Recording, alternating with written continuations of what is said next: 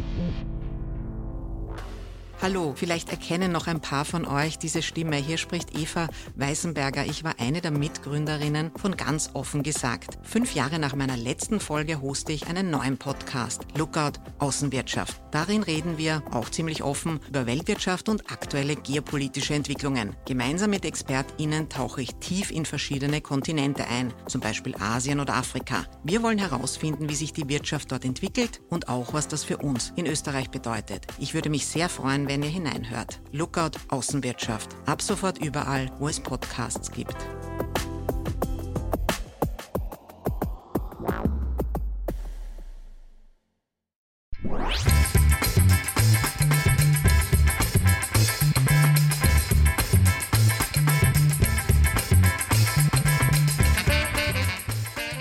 Willkommen bei einer neuen Folge von Ganz offen gesagt. Heute spricht Sebastian Krause mit Barbara Blacher und Milo Tesseler zum Thema Engagiert euch, wer geht heutzutage noch in die Politik und warum?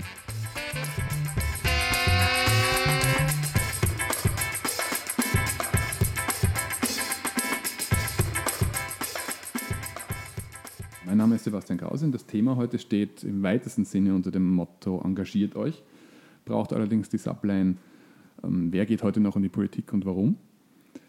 Zu Gast sind deshalb äh, zwei Menschen, die auf ganz unterschiedliche Art und Weise ihre Erfahrungen und auch ihr Leid mit der Politik gemacht haben. Zum einen Barbara Blacher, die mit der SPÖ mehrmals gebrochen hat, aber sich. Bitte nur einmal. Nur einmal gebrochen. aber richtig. aber da aber richtig. Damit, aber zumindest dich von, ihrem, von deinem Engagement nie hast, hast abbringen lassen. Und äh, Milo Tesseler, der mit ihrem Chris jemand unterstützt hat im Wahlkampf, die das eigentlich nicht mehr nötig gehabt hätte, in die Politik zu gehen, also aber trotzdem gemacht hat und der zuvor auch schon für, für die Grünen in Graz ähm, aktiv war. Deswegen an der Stelle willkommen. Danke für die Einladung. Hallo, hallo. Gerne. Ähm, die erste Frage wäre ganz, ganz simpel, wie kam es bei euch zu dem, zu dem Engagement, das ihr ja auf völlig unterschiedliche Arten, du Barbara vor allem schon sehr früh angenommen hast politisch? Bei mir war das eine Geschichte in der, äh, in der Schule noch damals. Ich habe mir ähm, nicht einreden lassen, dass Lehrer und Lehrerinnen irgendwie mehr, mehr Rechte und Privilegien haben sollten als Schüler und Schülerinnen und habe deshalb mit 13 eine Schulzeitung gegründet, um all diese Missstände anprangern zu können. Also ich habe sehr früh verstanden, es braucht Öffentlichkeit, wenn man was ändern möchte und habe dann lang Schulzeitung gemacht für vier, fünf Jahre und bin dann in die Schüler- und Schülerinnenvertretung quasi hineingerutscht, war Schulsprecherin bei mir und war dann in der Studierendenpolitik auch aktiv. Und dann ging es irgendwie eh ganz rasch auch mit, äh, mit dem ÖH-Wahlkampf mhm. weiter. Ja, und dann war ich eh schon ÖH-Vorsitzende. Also das ging quasi in einem Rutsch. Mille, war das bei dir auch so eine, eine Form von ideologischer Idee, so wie der Barbara schon ganz früh, oder dann später eher eine, eine bewusste berufliche Entscheidung? Es war eine bewusste berufliche Entscheidung im Schulalter. Im Schulalter? Also äh, mehr oder weniger bewusst. Ich habe ähm, damals so in Anfang Gymnasium so Schülerdemonstrationen mitbekommen, habe da dann herausgefunden, okay, Gera, das ist das, das ist ganz böse. also wegen ihr geht nichts weiter und dann habe ich sehr lang, also ich, ich konnte mich nie so äh, andocken an Schülerorganisationen, Schülerunion, AKS. Das ging für mich irgendwie nicht. Aber ich habe sehr lange damit verbracht zu warten, bis die Gera endlich weg ist. Weil ich gedacht habe, das ist es. Dann, kommt, dann kommen die Reformen. Und dann hat sich aber herausgestellt, dass es die Gera nur indirekt das Problem war, sondern dass es halt ein sehr systemisches war. Und das hat, also das hat mich politisch insofern geprägt oder sozialisiert, als dass ich begonnen habe, mich damit zu beschäftigen, wie kann man das System verändern. Und ich warte jetzt eigentlich schon seit 20 Jahren äh, darauf, das wirklich äh, selbst in die Hand zu nehmen. Aber mir war klar, das muss man selber in die Hand nehmen, oder zumindest für mich. ja, und gleichzeitig mit der Herausforderung, keine Partei ähm, zu haben oder haben zu wollen oder in einer zu sein, aber nicht jetzt, ich glaube trotzdem, dass Parteien wichtig sind, aber ich habe mich bisher nicht ähm, andocken können an so einer. Das heißt, warum, das ist das auch die Antwort auf die Frage, die jetzt käme, warum du nicht mit de Neos mitgegangen bist? Ja, ich, äh, also ich habe zweimal äh, Wahlkampf gemacht, einmal für die Grazer Grünen und einmal für die Irmgard Chris und beides waren schöne Gelegenheiten und gute Einsichten ins System. Ich finde die Irmgard Chris eine, eine tolle Persönlichkeit, mit der ich auch äh, sehr viel gemeinsam gelernt habe. Aber ähm, ich brauche, ähm, ich muss auch politisch meinen eigenen Weg gehen. Also ich möchte auch Politik selbst machen und der, der hat nicht unmittelbar, auch wenn wir uns inhaltlich oft einig sein könnten, hat nichts per se mit ihr zu tun. Genau. Aber ich glaube, also grundsätzlich die NEOS als Organisation, als politische finde ich gut und wichtig und auch das Spannendste, was in den letzten Jahren so parteipolitisch passiert ist ist die modernste politische Organisation in diesem Land. Auch mit einem viel besseren Vorwahlsystem als die Grünen haben, nur mhm. niemand sieht es oder niemand schaut genau hin. Ja, und gleichzeitig, ähm, das ist ein technokratisches Argument. Also ich gebe dir recht, dass in der Frage der Parteiorganisation die Neos vieles richtig machen. Gleichzeitig schaue ich mir an, wofür die inhaltlich stehen oder was ich von den Politikern und Politikerinnen, die tatsächlich Mandate für Neos innehaben, so höre. Und dann denke ich mir, das sind zum Teil ganz alte Zöpfe. Also weil du Gera angesprochen hast, ähm, Wasserprivatisierung und äh, Mietrechtsverschlechterung. Äh, also es sind so Dinge, wo ich mir denke, boah, das interessiert mich wirklich überhaupt nicht. Und höre ich vor allem von der ÖVP seit 30 Jahren oder 45 Jahren.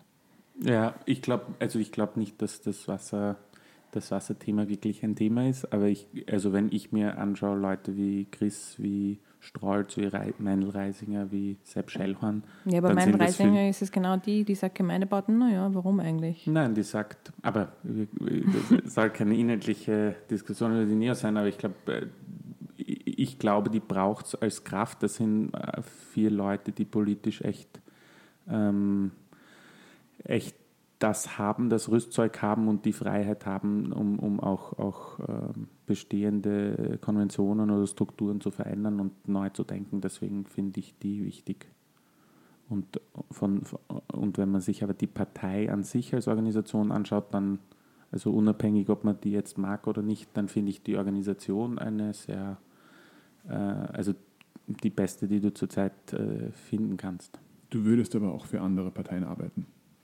Ich, ich, ah, ich sehe mich nie für Parteien arbeiten, ich sehe mich immer für Menschen arbeiten. Das klingt jetzt komisch, aber es ist total so. Also ich kann, ich könnte mit einem Kern zusammenarbeiten, aber mit einer SPÖ und bei der gerade nicht der Kernvorsitzende ist, ging das wahrscheinlich in der Vergangenheit nicht, äh, nicht mit aller Fantasie. Also es ist sehr, verstehe ich mich mit der Person, habe ich gleiche Ziele, beziehungsweise hat, hat man ein Vertrauen in die Person, dann geht das und dann, dann, gehen, das, dann gehen da mit mehreren mit Personen, ja. Könntest du, Barbara, wenn eine SPÖ unterkehren? Gab es Gespräche? Äh, ich finde. Ähm Oder auch, auch, Angebote zur Rückkehr? Gibt es sowas, wenn man äh, sich öffentlich mit der Partei verworfen hat? Da gibt es immer ein sehr lang großes Schweigen. Es ist ja schon tausend Jahre her, dass ich aus der SPÖ ausgetreten bin. Es war 2007, also zehn Jahre ist das jetzt her. Ja. Ähm, ich finde es schwierig, äh, Milo, ich möchte anschließen an dem, was du gesagt hast, die Frage von, wie sehr kann ich mit einer Partei und wie sehr kann ich mit einer Person. Äh, auf der einen Seite glaube ich an die Kraft von Personen, um Veränderungen anzustoßen. Das glaube ich auf jeden Fall. Also ich glaube, eine Einzelperson kann einen großen Unterschied machen, je nachdem, ob die da ist oder ob sie eben nicht da ist und ob sie ähm, das Glück und auch die Gelegenheit bekommt, in eine Position zu gelangen, wo sie was anstoßen kann. Das glaube ich auf jeden Fall. Gleichzeitig bin ich ganz skeptisch, wenn es darum geht, ähm, zu sagen, Personen sind sozusagen das ähm, Einzige, woran ich mein, mein politisches Engagement knüpfe. Das ist mir viel zu gefährlich, weil tatsächlich ist es ja ähm, eine Frage von zum Teil Tagesverfassung, zum Teil ganz taktische Fragen, Meinungsumfragen, wie auch immer, was die Person inhaltlich gerade von sich gibt. Weißt du, ich meine? Und mhm. dementsprechend fände ich schon wichtig, auch in einer demokratiepolitischen Überlegung ähm, zu sagen, es gibt eine Art von Meinungsbildungs- und Willensbildungsprozess, der in irgendeiner Weise demokratisch organisiert ist innerhalb der Partei, auf den man sich auch verlassen kann und der was wert sein muss. Und das haben wir die letzten 15, 20 Jahre in allen Parteien, nicht nur in der SPÖ, ähm, glaube ich, ein bisschen vernachlässigt. Also mittlerweile sind Leute in Parteien aktiv, wo sie ganz genau wissen, ihre Stimme zählt auch nichts. Und selbst wenn sie gefragt werden, weiß man nicht, ob es morgen noch gilt. Nach einer Parteitagsbeschluss oder wie auch immer. Ja, dann schlägst du die Krone auf und dann sind wir doch auf einmal für das Berufsheer. Also nur um ein Beispiel zu geben. Das hat natürlich ein extremes Frustrationspotenzial. Ja? Weil warum soll ich in einem Verein aktiv sein, wo ich das Gefühl habe, also ich meine, meine Stimme ist eh wurscht und wird nicht gehört oder nicht gesehen. Und das, finde ich, ist eine, eine Frage, wo man sich auch, ähm, weil wir jetzt schon über, über die Neos auch gesprochen haben, überlegen muss, wie kann ich denn sowas wieder organisieren, gerade mit äh, Mitteln der, der digitalen Gesellschaft. Ja? Also es wäre so viel einfacher, die Stimmen von so vielen sichtbar zu machen als noch vor 30 Jahren. Und trotzdem setzt sich ein Bundesgeschäftsführer einer Partei tatsächlich ins Fernsehen und sagt, wir haben aber nur von 10 Prozent unserer Mitglieder wirklich die E-Mail-Adressen. Ich meine, das ja. ist ja alles ein Wahnsinn. Wahnsinn. Aber ich würde, also ich, ich, ich sehe das genauso wie du. Ich habe gemeint, wenn ich mich äh, investiere, investiere ich mich nicht in eine Organisation, wo ich weiß, mhm. die Organisation ist äh, in einem Fäulnisprozess.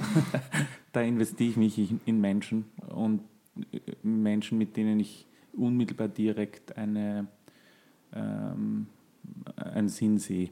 Aber gleichzeitig äh, bin ich komplett deiner Meinung und, und das gilt auch wieder für alle Parteien oder alle politischen Organisationen das macht nur Sinn, wenn es dort äh, Meinungsbildungsprozesse gibt, auch Foren, Schauplätze, Räume gibt, wo Dinge entstehen können, entstehen dürfen, mhm. experimentiert werden darf, miteinander geredet werden darf. Und auch gestritten. Man, gestritten, ja? wo man sich kennenlernen darf. also das war ja, also das war für mich, ich kenne viele Leute in der Wiener SPÖ aus unterschiedlichen Ecken und die finde ich alle cool.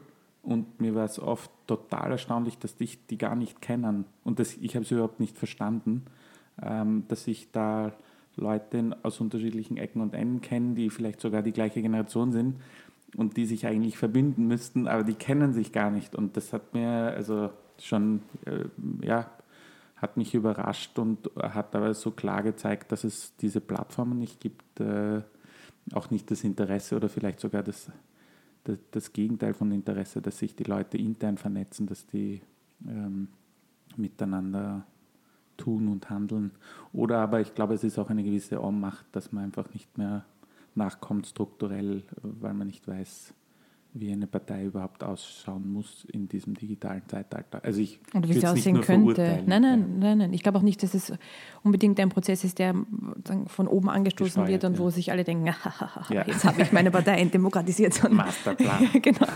Sondern das ist ja was, was seit 100 Jahren auch in der Soziologie beobachtet wird, dass Parteien dazu neigen, sich zu verbürokratisieren und dementsprechend ähm, auch die Parteielite sich aus sich selbst reproduziert und die Struktur rundherum ähm, ein bisschen überbleibt. Ja. Und das die Ideen, wie man das neu anstoßen oder neu aufsetzen könnte, ähm, gelinde gesagt, nicht so dicht gestreut sind in der Parteienlandschaft, ist irgendwie auch klar. Ich finde, man hat es auch sehr schön gesehen rund um die Übernahme von Sebastian Kurz, ja, wo dann medial auf einmal alle gesagt haben, na endlich, na jetzt zeigt der junge Mann jetzt aber der ÖVP, wo ich mir denke, da sagt irgendjemand, der möchte die kaum vorhandene innerparteiliche Demokratie total aushebeln und die bürgerliche Presse jubelt dazu. Also das hat mich schon noch ganz stark irritiert. Ja. Ja, würde ich differenziert sehen, weil ich glaube, also ich würde es genau, ich hätte wäre ich eine, in, in, einer Welt geboren, wo ich in die, die ÖVP übernehmen würde, dann würde ich es genauso machen wie äh, Sebastian Kurz. Ähm, weil du ja sonst äh, schon tot bist, bevor du das überhaupt äh, übernommen hast. Ja, aber ich du musst doch einen Plan B haben im Sinne von, äh, die, die jetzt an der, am, am Ruder sind, die, okay, die gehen nicht mehr. Ja? Aber gleichzeitig kann ich doch nicht sagen, und ich bin jetzt der Alleinherrscher dieser Partei. Ich meine, will ich so jemanden als Doch, die, die wollen und müssen hart drangenommen werden. Aber hinter ihm wird die Sinnflut kommen. Also wenn er nicht Kanzler wird, dann, dann, dann gibt es in dieser Partei richtig Chaos weil niemand diese Autorität bekommen würde, die er bekommen hat. Aber ich verstehe, warum man die bekommen muss, um die Partei auch zu reformieren. Ich traue es ihm auch bis zu einem gewissen Grad zu, ähm, weil sonst, also hier hilft nicht, äh, hier hilft es nicht, ähm, mit Demokratie zu organisieren. Das ist eine marode Organisation, die, ähm, die auch noch nicht gesichert Sebastian Kurz verwalten und äh, schalten lassen wird, wie er das will. Ähm, deswegen würde ich auch nie äh, glauben, dass das eine neue ÖVP ist, weil es ist keine neue ÖVP.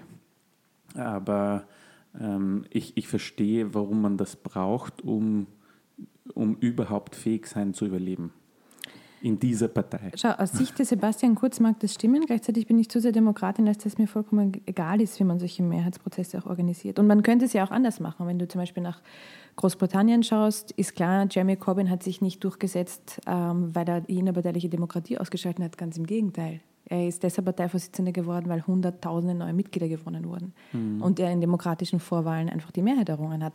Also ich glaube nicht, dass der einzige Weg, um kaputte Systeme zu reformieren, ein Top-Down-Prozess ist, wo ein... Glaube ich auch nicht. Ja, gut. Aber ich, ich, bin, was die Frage, die ich mir schon stelle, ist, also ich bin auch äh, zu einem Teil Fan äh, von innerparteilicher Demokratie, aber ich, ich frage mich trotzdem, ist das das einzige Modell, das legitim ist? Weil eine politische äh, Organisation oder politische Gruppierung, die gewählt wird, egal wie sie zusammengestellt ist oder wird oder wie sie sich gründet oder wie sie sich gibt, ähm, ist die nur dann legitim, wenn sie auch innerparteilich demokratisch ist oder wenn die auch andere Formen der Organisation haben? Das, das ist eine Frage, die ich mich heutzutage stelle, auch mit, mit dem Hinblick auf, wie schaut eine Partei in Zukunft aus oder zukünftige Bewegungen, auch im Hinblick auf Macron, der, ähm, der von Scratch oder von der grünen Wiese eine politische Organisation aufgebaut hat. Also ist es nur dann richtig, wenn es innerparteilich 100% demokratisch ist ähm, oder gibt es auch andere Modelle?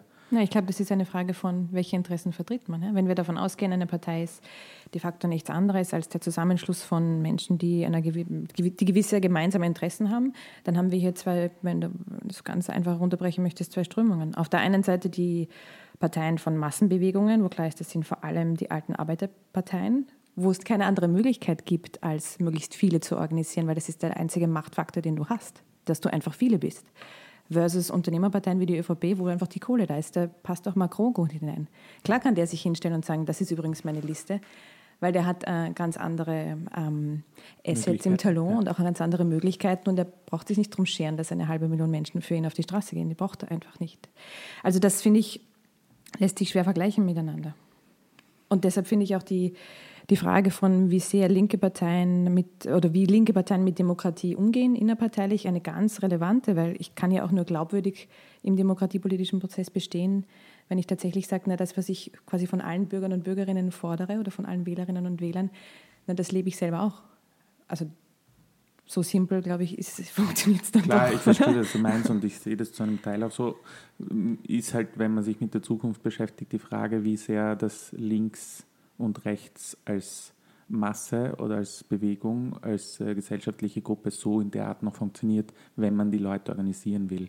Oder ob das nicht sozusagen viel, ähm, viel weniger in bestehenden äh, Schemen gedacht werden kann und sich die Leute dahergehend auch nicht so leicht organisieren lassen. Oder umgekehrt viel leichter, aber über andere technologische Mittel zum Beispiel, die aber nicht den, den geschlossenen oder, oder ja, harten Parteiapparat äh, inkludieren. Weißt du, ich meine?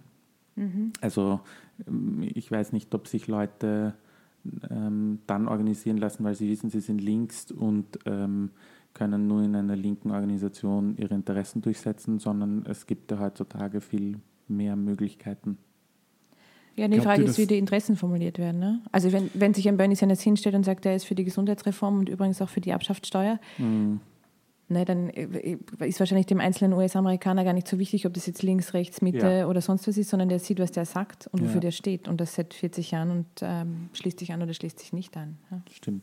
Glaubt ihr, dass das die, die jetzige Generation, die jetzt heranwächst, überhaupt so realisiert, dass sie überhaupt selbst versteht, wie sie Teil einer, einer politischen Organisation oder Bewegung werden kann? In, in, den Gesprächen mit den, den meisten Menschen in, in, meinem Alter, Anfang 30, ist das nach wie vor erschreckend, wie wie destruktiv Politik betrachtet wird. Nämlich nicht als ein Mittel, um etwas zu verändern, sondern als alleinige Ursache für alles Übel in dieser Welt. Und deswegen ist diese Distanz zur Politik so extrem groß. Und auf der anderen Seite kommt diese Generationenfrage dann so extrem zu tragen, weshalb viele Menschen, mit, von, bei denen ich nicht davon ausgehen würde, dass sie, dass sie kurz wählen, jetzt plötzlich mit ihm liebäugeln, was mich sehr überrascht, weil sie zumindest sehen, ein junges Gesicht, da tut sich etwas und die anderen Parteien sind, wie, wie gesagt, ich komme aus der Medienbranche, sind beherrscht von 60-jährigen Männern, mhm. äh, von Geld und frei von jeglicher Erneuerung, frei von, frei von jedem Mut oder Engagement, etwas Neues zu tun. Ähm, die Frage, die sich daraus ergibt, ist natürlich, ist die ÖVP dann bei dieser Wahl schon, schon unschlagbar? Ich glaube, da vermisst sich jetzt ein bisschen was. Also ich glaube, das, äh, oder ich habe gelesen, habe die Statistik nicht gesehen, aber angeblich kommt kurz bei den Jungen gar nicht so gut an. Der kommt primär bei den Alten mhm. sehr gut an. Du meinst der Wunschschwiegersohn, oder? Ja, ja, er ist so ein, ja, der ist, der ist jung, der ist sympathisch, der, der hat recht. Ich bin, ich bin ja auch nicht mehr jung. Ja. mein Freundeskreis auch nicht, aber es war trotzdem erstaunlich, wie oft immer wieder fällt, naja, dann ja. halt kurz. Ja, ich, ich glaube, ähm, dass sich junge Menschen zu einem Teil entfernt haben bisher, weil die politische Welt so war, wie sie war. Ich glaube, gleichzeitig hat sich begonnen, einiges zu verändern. Ich glaube, die Radikalisierung bei uns in Österreich mit Van der Bellenhofer, mit einem so langen Wahlkampf, auch mit einer Notwendigkeit, sich mit, in so einer langen Zeit mit Politik irgendwie auseinandersetzen zu müssen. Ich glaube, bei Trump in den USA, wo viele äh, junge Menschen realisieren, ja, sie müssen sich auch über Politik Gedanken machen. Ähm, es gab eine Phase der Verdrossenheit, aber ich glaube, es gibt jetzt eine Phase der Repolitisierung auch für junge Leute aber wir, wir, wir sehen noch nicht uh, zu Gänze, wie sich das manifestieren wird. Aber ich bin, ähm, ich bin überzeugt davon und ich höre es auch immer wieder, dass sich da die Leute ganz anders, ähm, ganz anders engagieren werden. Die Formen werden vielfältiger sein und ich bin überzeugt davon, dass das nicht primär in der Partei sein wird. Ähm, aber ich glaube, dass, äh, dass sich da eine Generation viel stärker politisch einbringen wird als die, die vor uns, also die, die, letzten, die letzten Generationen, die in der Politik das Sagen hatten, weil da gab es auch eine gewisse Sättigung, Wohlstand, da musste man sich, also da ist eh alles gelaufen, da musste man sich auch nicht mit Politik beschäftigen, da war der Konsum wichtiger.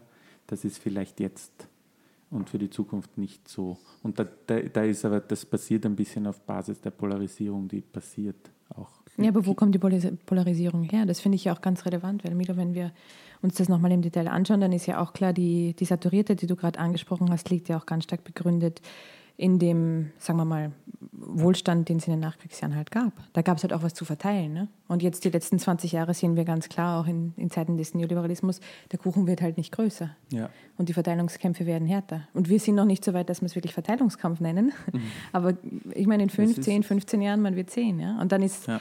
ähm, kommen natürlich Dinge dazu, wie, wie gehen wir mit unserer Umwelt um und all die anderen Fragen, die da mit hinein ähm, äh, spielen und schwingen.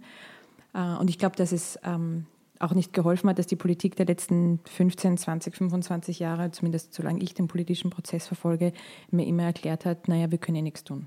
Also diese einerseits diese Alternativlosigkeit, die uns ja. immer präsentiert wird, und auf der anderen Seite diese vermeintliche Hilflosigkeit und Ohnmacht, weil das ist alles Globalisierung und da kann man nichts machen und die Konzerne sind so ähm, äh, übermächtig und wir haben eh nichts mehr zu sagen, mit dem Zusatz dann noch, dass man es allenfalls irgendwelchen Experten und Expertinnen umhängt.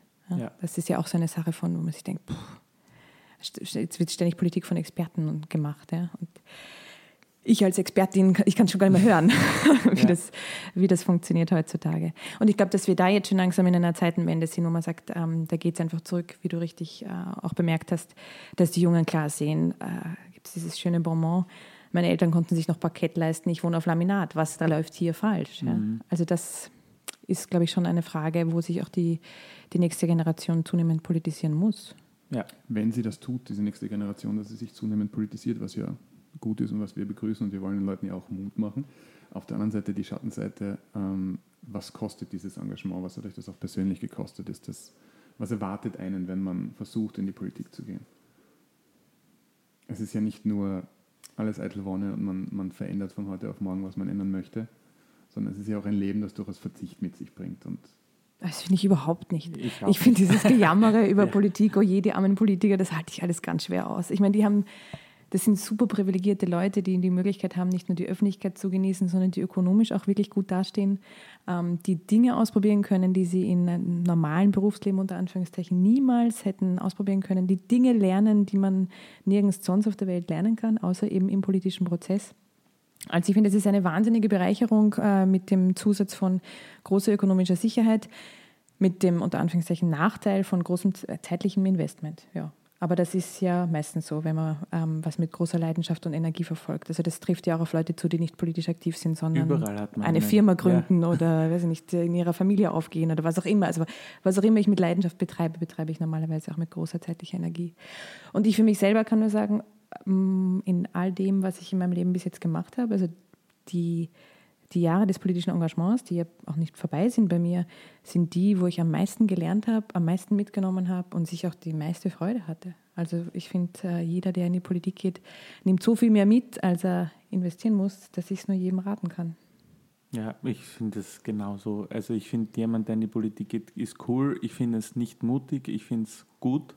Ich finde es toll, dass man einen Dienst an der Gesellschaft machen kann äh, oder tun darf, mhm. ähm, eben in einer privilegierten Position mit, mit Hebel und mit Öffentlichkeit, wenn man das mag. Aber ähm, es, da, ich, ich glaube auch, dass das eine sehr gute Schule ist. Ähm, ich glaube, viele Politiker unterschätzen sich selbst in dem, was sie gelernt haben in der Politik. Und ähm, ich, also es gibt für mich wenig Gründe, nicht in die Politik zu gehen. ist ein, ein komischer, ich glaube, es ist ein primär äh, ja, ein, ein, ein, falsches Bild, das wir von dem haben, beziehungsweise das uns vermittelt hat. Aber wir dürfen, wir dürfen noch und wir werden auch noch ganz andere Arten von Politiker kennenlernen. Ich glaube auch neue Generationen werden das Politiksein äh, ganz neu interpretieren, äh, das Politiker oder Politikerin sein interpretieren. Das muss nicht so sein, wie uns das äh, alle weißen alten Männer die letzten Jahre vorgelebt haben. Von, wenn, es, wenn, es wenn es so viel dafür spricht, in die Politik zu gehen, ähm, sollte ja doch dann auch einiges dafür sprechen, irgendwann wieder rauszugehen. Und wenn wir über die alten weißen Männer reden, Luger letzte Woche, Chap, Lopatka, die sich klammern an ihren Platz in der Politik. Pilz. Ist es irgendwann, wie steht es um den Zeit, wie ist es um den Zeitpunkt bestellt, um, diesen, um diese Moral irgendwann zu sagen, jetzt lasse ich es gut sein und ich trete auch beiseite? ich sehe, wie gesagt, die jetzt lauter gute Gründe, in die Politik zu gehen. Genauso es muss es gute Gründe geben, gute Gründe, sie Chap hat lauter gute Gründe, dort bleiben zu wollen. so gut verdient er nirgends mehr. Also ich glaube, es ist eine Frage ja, aber von. das ist genau die Botschaft, die ankommt. Naja, aber, na, genau, aber ich, ich, würde es, ich würde es nicht am Alter festmachen und auch nicht an der Frage von, wie lange ist jemand politisch aktiv, sondern äh, ich glaube schon, dass auch ähm, Menschen, die den politischen Prozess beobachten, ein feines Sensorium dafür haben, ob jemand einen, den Willen zur Veränderung hat oder ob er sich einfach an die Kohle klammert und das halt machen möchte. Und Robert Luger, finde ich, ist ein Paradebeispiel für bitte lasst mir mein Mandat, weil ich brauche diese 8200, was auch immer es gerade ist, brutto aus dem Nationalrat. Ähm, beim Peter Pilz zum Beispiel glaube ich das nicht. Der macht das nicht wegen der Kohle. Und ich glaube, das spüren die Leute auch. Der hat offensichtlich noch Feuer genug, dass er sagt, er möchte noch mal was anstoßen. Was das auch immer wird und was man innerlich auch immer davon halten mag. Ähm, der will noch was tun. Und da würde ich schon eine Trennlinie ziehen. Ja? Also ich finde nicht nur, weil jemand ein gewisses Alter überschritten hat, darf er nicht mehr politisch aktiv sein oder soll sich schleichen. Ähm, das ist, äh, ist nicht der Punkt. Ich finde, wir müssten darüber reden, was machen wir mit Leuten, ähm, denen der Gestaltungswille vollkommen abhanden gekommen ist und wo auch klar ist, ähm, die finden in der normalen Welt keinen Anschluss mehr. Ja? Ich, ich glaube, es ist eine, eine Mischung aus persönlicher Selbstdisziplin. Also es gibt ja viele Leute, die sind in der Politik, aber gar nicht glücklich. Hier mangelt es absolut an den persönlichen Skills äh, zu reflektieren, äh, will ich das überhaupt wirklich noch oder bin ich nur da äh, der Sicherheit wegen und der, der der, finanziellen Rahmenbedingungen und da erwarte ich es mir und das ist ihre Pflicht, ähm, aus der Politik rauszugehen, wenn ich nicht mehr kann, wenn ich nicht mehr mag, wenn ich keinen Spaß mehr habe, wenn ich keine, keine Gestaltungskraft mehr habe. Es ist aber in einer Art, finde ich, aus, aus Partei- oder Organisationssicht auch eine Pflicht, ähm, das etwas zu, äh, zu evaluieren oder herauszufinden, beziehungsweise hier eine, ein Checks and Balances System zu haben, das ist immer wieder bei der innerparteilichen Demokratie. Ja, ich, ja. du hast recht. Also es kann man auf verschiedenen Weisen regeln, aber das wäre eine. Mhm. Ähm, aber es ist, glaube ich, eine Mischung aus äh, sozusagen individueller Verantwortung und Verantwortung der Organisation. Und ich finde, man darf Parteien nicht wählen, die das nicht schaffen, ähm, ihre Leute insofern auszutauschen, als dass da nur die Besten der Besten drin sitzt. Egal wie alt sie sind, aber nicht egal welche Kraft und welchen Spirit und welche ähm, welche Wirkung sie dort vollbringen können. Ich glaube, ähm, wir haben aber sozusagen ich fände es gut und das wird auch etwas sein, wo ich mich gerne einbringen möchte. Ich fände es gut, wenn man auch zum Beispiel jetzt Nationalrat ein, ein, ein gewisses Onboarding hat, dass du, du, du kommst in den Nationalrat, hast aber einen Mentor, im Idealfall sogar einen von einer anderen Partei, ja? jemand, der früher mal Nationalratsabgeordneter war und dass es da so ein, ein Wissensaustausch gibt. Ich finde aber auch, wir sollten die Möglichkeit schaffen, für jeden Politiker, egal welche Partei, eine gewisse Exit-Strategy zu entwickeln. Also helfen wir den Leuten auch äh, mit Würde und, und, und äh, hinauszugehen und rauszukommen, geben wir denen Perspektiven. Äh, ich weiß nicht, mir ist es wichtig, mir wäre es wert, wenn ein Chap oder ein Lobatka ein Coaching bekommt. ähm, ich, also wenn das sogar bezahlt ist, aber mir wäre es wert, dass sie es bekommen, dass sie dann rausgehen. Von mir aus kann man dann noch sogar weiterdenken, aber sozusagen ein Onboarding und eine Exit-Strategy, das das, das wäre sehr wertvoll, parteiunabhängig oder in den jeweiligen Parteien. Und das gibt es ja in anderen Organisationen auch, also außerhalb der Politik. Ja. In, in Medienhäusern leider auch nicht. Ja, ja, ne, ja, je nachdem, wie was für ein professionelles Level äh, vorhanden ist. Aber ja, das, äh, glaube, ähm, gibt es andere Leute, gibt es äh, Leute mit Spirit und Ausstrahlung in der Politik. Und ich verstehe auch, ähm, dass man es zu einem gewissen Grad auch verliert. Also es gibt ein Buch und ich, das heißt äh, Mensch bleiben in der Politik. Und ich glaube, das ist für jeden, der sich das auch ähm, ähm antut, bis zu einer gewissen Weise, ähm, Parteipolitik und, und, und Sachpolitik Du musst ähm, auch lernen können, mit Verletzungen umzugehen und dich nicht davon prägen zu lassen. Ähm, und das, das ist vielleicht sicher ein Level, der in der Politik stärker ist, weil die Öffentlichkeit mit dabei ist, weil du Druck von deinem unmittelbaren Parteiumfeld hast. Also wenn du das nicht schaffst, Mensch zu bleiben und, und nicht dich von deinen Ängsten und Schmerzen, äh, Verletzungen treiben zu lassen, dann, dann wird es auch stark zum Problem für dich selbst und dann kastelst dich ein und dann, dann, dann klammerst dich auf deinen Sessel und tust nur mehr äh, alles, um diesen Nationalratssessel oder diesen Gemeinderatssessel zu behalten, aber sonst nichts. Ja. Gleichzeitig müssen wir da jetzt vielleicht auch dazu ergänzen, dass wir alle, wenn wir von dem Politiker sprechen, sprechen wir von Regierungsmitgliedern oder Nationalräten, bestenfalls noch Wiener Landtagsabgeordneten. Ja das, die ganz große Mehrheit der Menschen, die sich selbst als Politiker oder Politikerin begreifen, sitzen ja da nicht. Ja. Muss man auch. Also das ist eine sehr, sehr kleine, kleine Minderheit, auf die eh schon besonders geachtet wird. Nicht nur ökonomisch und finanziell und bessere Diäten und so weiter, sondern sozusagen auch äh, im, im, medialen Kontext. Ja. Also meine Frage wäre auch mehr, wie schaffen wir es denn in kleineren Gemeinden, in kleineren Kommunen, da politische Jobs attraktiv zu machen? Also zum Beispiel die Frage, warum haben wir nur 5% weibliche Bürgermeisterinnen? Ja. Also das finde ich eine relevante Frage, fast relevanter als die Frage, wie schaffen wir es, dass Josef Czap nicht mehr im Parlament sitzt. Das darf man nicht unterschätzen. Aber äh, ja, stimmt, also du hast total recht. Ich habe da wieder eine sehr fokussierte Sicht auf, die, auf, auf das Zentrale, aber ich, ich glaube, eine umgekehrt zentrale Frage ist, äh, was heißt auch politisch aktiv zu sein? Was heißt das in der Fläche? Was heißt das mhm. ähm, für meinen ist das regional, ist das thematisch? Äh, wie, wie, ich würde das auch, äh, brauche ich dafür eine Funktion oder brauche ich dafür ein, ein, ein Amt? Ähm, und, und ich glaube, das unterschätzen wir alle auch, dass das sehr, ähm, da, da, ist sehr, sehr viel zu tun ähm, und da geht auch viel mehr, als sich von diesen Partei als Notwendigkeit für ein politisches Handeln ähm,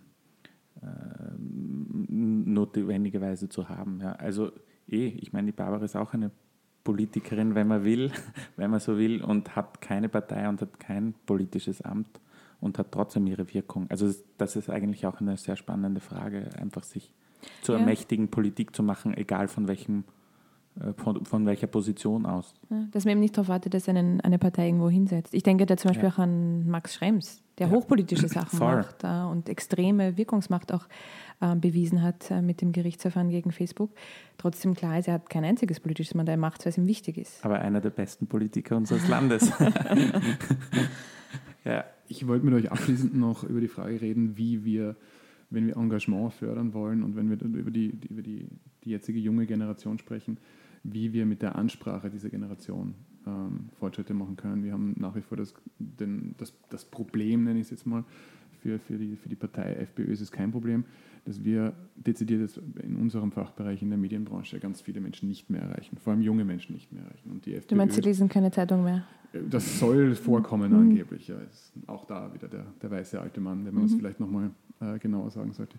Die FPÖ ist für ganz viele Gruppen junger Menschen mittlerweile auch das wichtigste und funktionierendste größte Medienunternehmen in dem Land. Es gibt ähm, sogar eine, eine FH-Abschlussarbeit zu dem Thema, die erreicht mehr, ja. mehr Menschen als, an, an, manchen Tagen mehr Menschen als, als herkömmliche Medien. Ähm, die anderen Parteien in ihrer Nachwuchsarbeit und ihrer Social Media Arbeit sind vergleichsweise in den absoluten Anfangs. Scheiße, ja. Sagen wir ruhig, wie es ist. wir müssen sie auch nicht auspiepen. Ja, ja sie sind scheiße.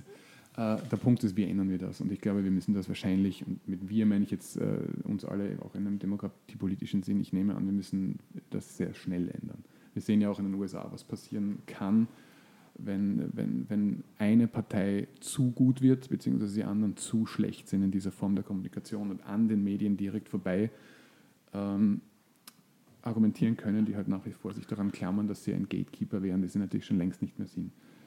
Ähm, daher die, ja. Äh, ich finde das so komisch, weil ich meine, die FPÖ macht das schon so gut, so lange. Mhm. Ähm, was muss passieren, dass man sie zumindest mal nachmacht, nicht? Also es, das ist keine Rocket Science. Es ist absolut keine Man Rocket muss es nur machen. Aber es schafft nicht Aber, mal ein, ein, Medienunternehmen, das äh, im weitesten Sinne ein Kommunikationsunternehmen ist. Ja, dann sitzen die falschen Leute in den Entscheidungspositionen. So ist das. Äh, also wenn jemand nicht checkt, ähm, wie man es macht, dann ist er am falschen Ort. So einfach ist das. Und die FPÖ exerziert das vor. Die machen das nicht einmal richtig gut. Das kann man viel besser machen. Man muss es nur machen. Und das gilt für Parteien genauso wie Medienunternehmen. Aber die haben einen Facebook-Kanal personifiziert, die haben einen YouTube-Kanal, die haben äh, zwei, drei äh, Content-Organisationen äh, mit unzensuriert und die zwei Zeitungen, die sie da haben, die ich gar nicht bei Namen nennen will.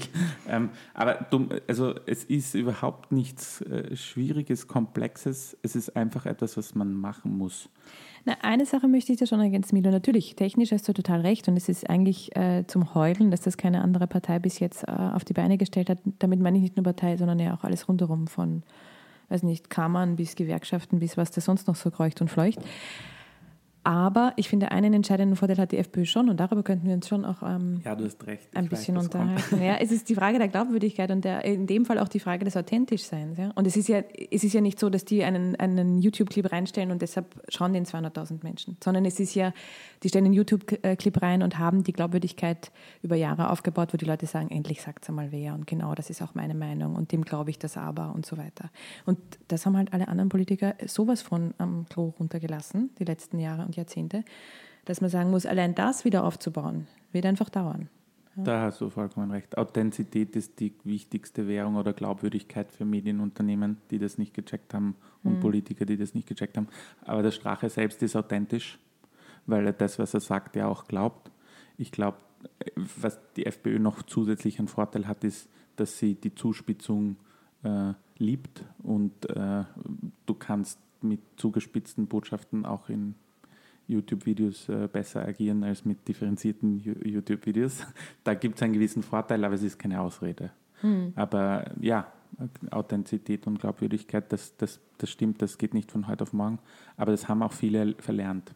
Insofern widerspreche ich mich, es ist vielleicht doch nicht so leicht. Die Frage ja. ist, kann man das überhaupt lernen? Ist das eine Sache, wo man sagt, äh, schau, da habe ich hier meine Checklist und wenn ich die zehn Punkte einhalte, dann bin ich wieder glaubwürdig? Ich glaube, das, das, das Wesen eines, eines guten Politikers oder einer guten Politikerin wäre ja auch tatsächlich nicht nur, dass man glaubt, was man sagt, sondern dass man auch ein Stück weit lebt und dass man das ähm, nachweislich schon länger macht als nur die drei Monate vor der Wahl. Also das ist ein bisschen die, die, die Schwierigkeit. Ja? Ja. Und das ist ja, glaube ich, auch ähm, der Grund, warum ich meine, Stichwort alte weiße Männer, warum Bernie Sanders nach wie vor attraktiv ist. Meine, der ja. Typ ist 100.000 Jahre alt, aber ich glaube dem, Corbyn was er sagt. Dasselbe. Corbyn dasselbe. Corbyn dasselbe ja. Mélenchon in Frankreich. Und also, aber trotzdem mhm. haben die durch ihre Biografie und durch die, was die die letzten 40 Jahre immer zum richtigen Zeitpunkt äh, Also gegen den Irakkrieg, gegen was auch immer. Sie waren sich treu. Sie waren sich einfach treu. Und auch den Leuten, also und dem, was sie gesagt haben. Genau. Das Und damit das auch ihren Anhängern. Und das kannst du einfach nicht aufholen, glaube ich. Wenn, wenn du noch so gut kommunizierst und noch so schöne Facebook-Videos machst, als Christian Kern zum Beispiel. Ja. Ja, man muss anfangen. Ja, ganz genau. Man muss anfangen und dranbleiben. genau. Im Prinzip ein, ein wirklich schönes Schlusswort und ein Plädoyer. Ähm, was wir am Ende jedes Podcasts machen werden, ähm, ist, dass wir Ein bisschen Werbung für die katholische Kirche, die da gerade Richtig, reinläutet. Sollte es hoffentlich nicht hören. Ähm, wir sind kein katholisches Medienunternehmen mehr. Ähm, was wir jeden Gast am Ende bitten, ist eine Prognose, wie die Wahl ausgeht. Oh Gott. Irgendjemand wird dann recht haben und dann, wenn wir Kriegt sagen, er dann einen ja, Preis? Der, schon, der, Preis ist noch, ist noch äh, in, in Planungsphase, Okay, aber irgendwas wird es geben und wahrscheinlich ist es ein, ein Kaffee. okay. Aber wer gewinnt die Wahl und welche Koalition haben wir nach der Wahl? Man kann auch gerne die ersten, alle Parteien ranken, wenn man möchte. Das ist aber insofern ein bisschen ungerecht, als dass die, die näher am 15. Richtig, Oktober dran absolut. sind, äh, ein bisschen mehr werden ausgefälltes Datenlage haben. Ja, das muss weshalb, ihr, weshalb eure Prognosen doppelt so viel wert wären. Also worin liegt der Wert in die, unserer Prognose? Der puren Neugierde. die pure Neugierde, wie Der wir glauben, dass es sich Ja. entwickelt. Ähm, also ich finde, es, es gibt ein paar Unwägbarkeiten, die es schwierig machen, tatsächlich seriös zu prognostizieren, weil ich bin keine Hellseherin. Aber äh, weil es kommt, Spieltrieb. Äh, die Frage eins, die für mich ganz entscheidend ist, äh, kommt Peter Pilz rein, ja oder nein? Weil das würde die ein oder andere Sache möglicherweise schon verschieben, auch mehrheitsmäßig. Ich meine, das seriös vorherzusagen, traue ich mich wirklich nicht. Ähm, generell, glaube ich, ist es schon nicht ausgeschlossen, dass Sebastian Kurz Erster wird mit seiner neuen, unter Anführungszeichen, ÖVP. Ähm, ich glaube, der Kern schafft den zweiten Platz und ich glaube, der Strache bleibt auf Platz drei. Und welche Koalitionsmehrheiten sich dann ausgehen, liegt ganz stark an der Frage, ob die Neos drin sind, ob Ja. Peter Pilz drin ist, wie die Grünen abschneiden. Also das ist dann schon ein bisschen, Hm. ist zu weit weg, als dass ich das sagen könnte. Ich finde ich fange noch weiter unten, ich fange hinten und unten an. äh, ich finde spannend, äh, was wird noch aus diesem Projekt Freie Liste Österreich oder schnell? Äh, wie, wie sehr sind es 1%, die sie sich von der FPÖ holen oder sind es 3%? Ich würde ihnen 3% gönnen. ähm, äh, äh, schafft auch ein Thüringer 2%. Ein Projekt, das ich gar nicht so unspannend finde, demokratiepolitisch. Ähm, ich glaube, äh, also ich bin überzeugt davon, dass Pilz reinkommt, dass die Neos reinkommen. Finde ich ein spannendes Rennen um Platz 3 zwischen Grüne, Pilz und Neo, äh, um Platz 4 zwischen äh, Grüne, Pilz und Neos. Das ist, glaube ich, relativ offen. Das ist, äh, hängt davon ab, wer sich wie in der Wahl tut. Und ich glaube auch, also ich bin, ich finde, es ist gesetzt, dass die FPÖ am dritten Platz ist.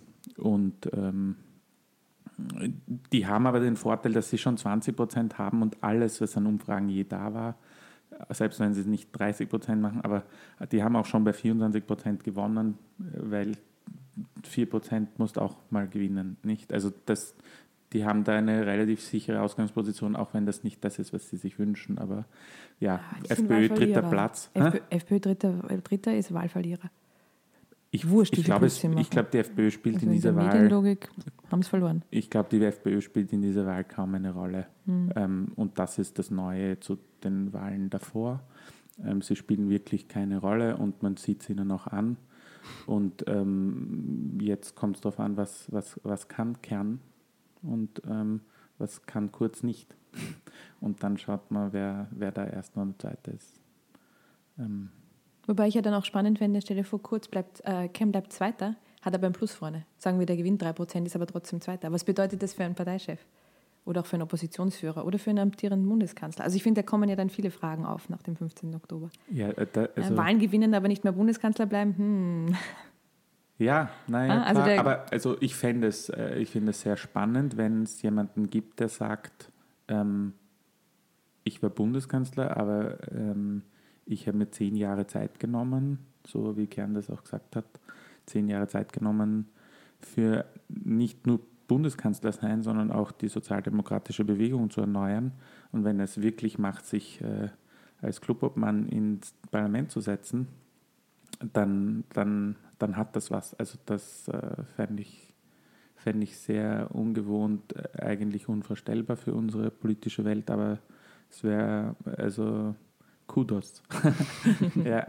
Aber eh, ich meine, die, die, ich finde schon, es ist toll, es zu erleben können, was wir gerade erleben, weil so spannend, also ich weiß nicht noch, was noch alles kommt. Äh, es ist jetzt schon so spannend und es wird nach dem 15. nicht weniger spannend sein, glaube ich. Und vielleicht äh, gehen sich wirklich ganz andere Koalitionsformen tatsächlich aus, als die wir gewohnt sind. Und ich würde es dem Land gönnen. Ein wunderbares Schlusswort. liebe Bauer, lieber Milo, danke. Sehr danke gerne. euch.